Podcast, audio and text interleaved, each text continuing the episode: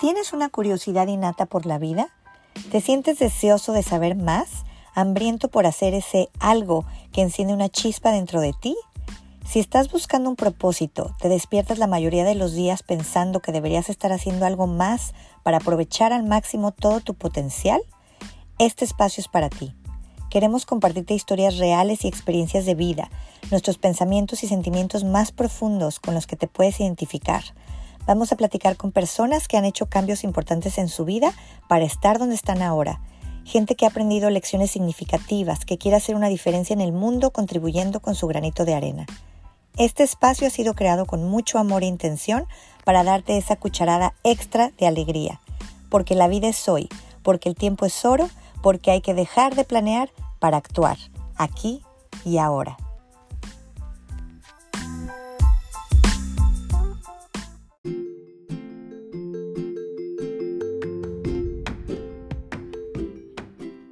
Bienvenidos a este primer episodio de Una cucharada de alegría. Estoy muy contenta de estar aquí con ustedes grabándoles este primer episodio. Yo soy Ingrid Ballesteros y primero que nada quiero contarles un poquito de cómo nace este proyecto. Bueno, pues después de pasar un tiempo creando contenido escrito, durante mis ratos libres, entre comillas, que no son muchos, con dos hijos pequeños que ocupa la mayor parte de mi tiempo, sentí la necesidad imperiosa de crear un proyecto donde pudiera tener un alcance distinto a muchísima más gente. De repente sentí esa necesidad fuerte de que tenía que hacer algo un poquito diferente. Y de repente la idea me llegó y llevo meses con ese concepto que no podía aterrizar del todo pero lo tenía presente, rondándome por la cabeza, quitándome el sueño y de vez en cuando incluso me detenía, tenía que tomar notas donde me llegaba la inspiración. Muchas veces mientras estaba en el carro, esperando a que mis hijos salieran de la escuela o en la casa donde estuviera, me llegaba la idea y dije, esto tiene que ser algo, tengo que hacerle caso a esta vocecita y aterrizar la idea que me está llegando. Y después de analizarlo, me llegó la idea de crear un podcast. Sobre todo en estos tiempos en que tenemos los recursos con toda la información que hay para hacer lo que realmente queramos hacer. Bendito YouTube, tutoriales y toda la información que hay en Internet que me permitió sumergirme un poco en este mundo de los podcasts, que aunque no tengo los conocimientos tecnológicos ni sé del equipo especial para hacerlo, me aventé para hacerlo y por eso es que estoy aquí hoy empezando a platicar con ustedes. Y bueno, siguiendo esa línea de esa vocecita que me empezó a hablar para crear este proyecto, creo que podemos hablar de un tema importante que va relacionado con esto, que es la intuición. La intuición es esa corazonada, esa voz o esa sensación en el estómago que nos pone en alerta o nos empuja a veces a hacer algo. Por ejemplo, en mi caso, yo llevo mucho tiempo escuchando a mi intuición, tal vez inconscientemente toda mi vida. Y me he percatado que gracias a esa vocecita he descubierto en mí habilidades que no sabía que tenía. Una en particular, que es una gran pasión por la escritura, que en realidad empezó como un hobby. Pero si me voy un poquito más para atrás, desde que era una niña me llamaron la atención las letras. Eh, tengo que agradecer a alguno de mis profesores que me, sumergió en este, en este mundo de la literatura. Y después yo solita empecé a, a tener un interés por los libros, por escribir en un diario. Incluso, como dato curioso, me llegó a dar una época que empecé a escribir en inglés, sin saber tal vez que a lo mejor era también el destino, el universo, llamándome, diciéndome que en un futuro iba a vivir en otro país. Y, bueno, pues el inglés estaba como que dentro de mí. Y poco a poco, bueno, e, este hobby se ha ido convirtiendo en una necesidad también, cada vez más. Pero hasta que llegué a mi etapa adulta, entonces me di cuenta de que dejó de ser hobby para incluso convertirse en una terapia para mí. Cuando me llegó la necesidad de escribir un capítulo doloroso de mi vida, que sentía que tenía que plasmar en papel, en letras, para poder sanarme. Y poco a poco eso mismo se ha convertido en algo muchísimo más grande. Y bueno, en realidad es chistoso porque uno piensa, cuando elegimos nuestra profesión, nuestra carrera, como en mi caso, mi, mi, profesión nada tiene que ver con la literatura ni las letras. Es completamente distinto. Y yo creía que cuando elegí mi carrera, ese iba a ser mi destino. Aquellos de nosotros que estudiamos una carrera universitaria, o al menos la mayoría, yo pienso que nos graduamos con la idea de que primero vamos a hacer lo que dicta la sociedad, ¿no? Lo que nos enseñaron, lo que, lo que es lo correcto, que es aterrizar un trabajo en una buena empresa que nos acepte, donde empecemos a poner en práctica todo lo que aprendimos y después, bueno, vamos a madurar, crecer profesionalmente y tal vez, si nos ponemos las pilas, logremos una promoción. O si ya nos sentimos mucho más preparados, que ya somos súper truchas, podemos cambiarnos a otra empresa un poco mejor, un poco más grande, transnacional, en otra ciudad, etc. Para aterrizar el trabajo de nuestros sueños. Ese trabajo que siempre nos imaginamos, donde con suerte vamos a durar muchos años, vamos a escalar por la escalera corporativa hasta que lleguemos a lo más alto, con un sueldo fenomenal, prestaciones de lujo, un título digno de presumir, que nos sintamos muy orgullosos, tal vez nos convertiremos en viajeros frecuentes Gold o nos den una mejor oficina con una ventana y una vista envidiable. Ese es el sueño. Y estoy segura que muchos lo logran, ¿no? Si ese es su enfoque, si tienen la determinación y las habilidades para lograrlo.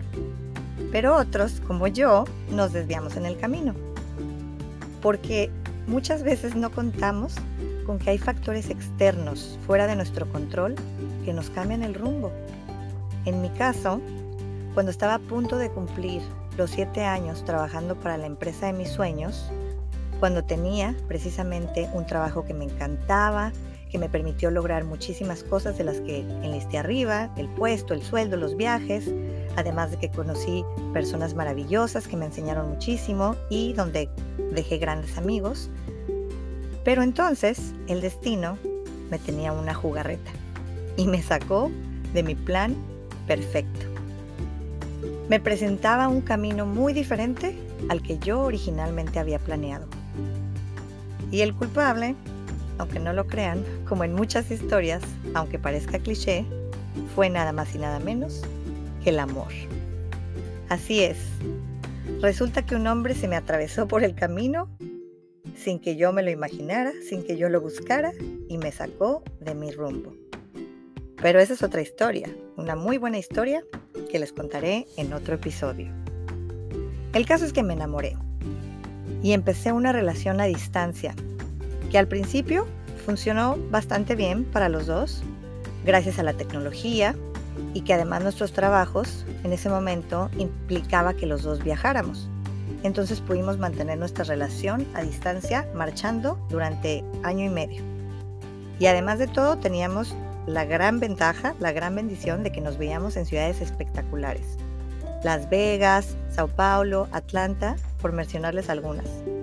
Incluso mis amigas me decían, bueno, es que tu relación es irreal, ustedes están viviendo en una luna de miel, no viven el día a día, aunque hablen todos los días, no es una convivencia normal.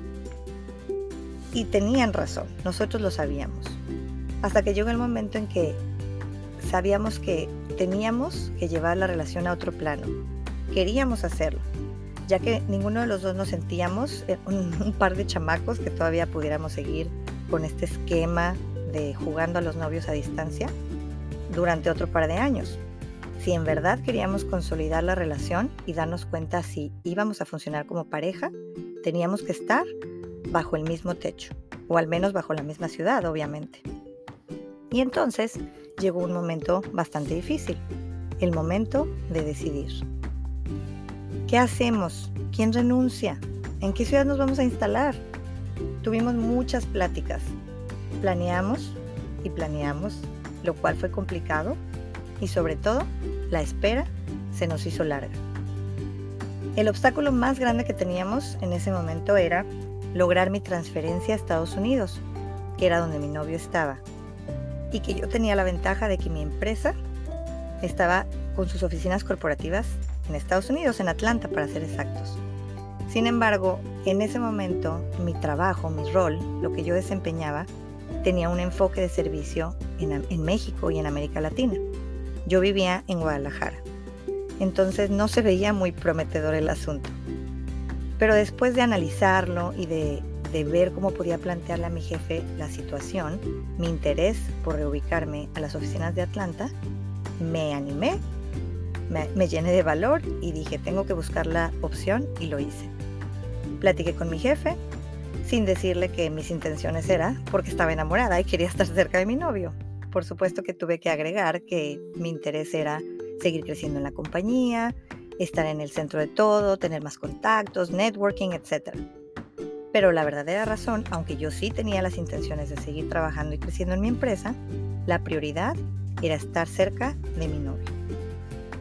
Mi jefe fue bastante comprensivo, me escuchó, lo platicamos varias veces, dijo que tendría que analizarlo, pero al final me dijo que en esos momentos no se podría.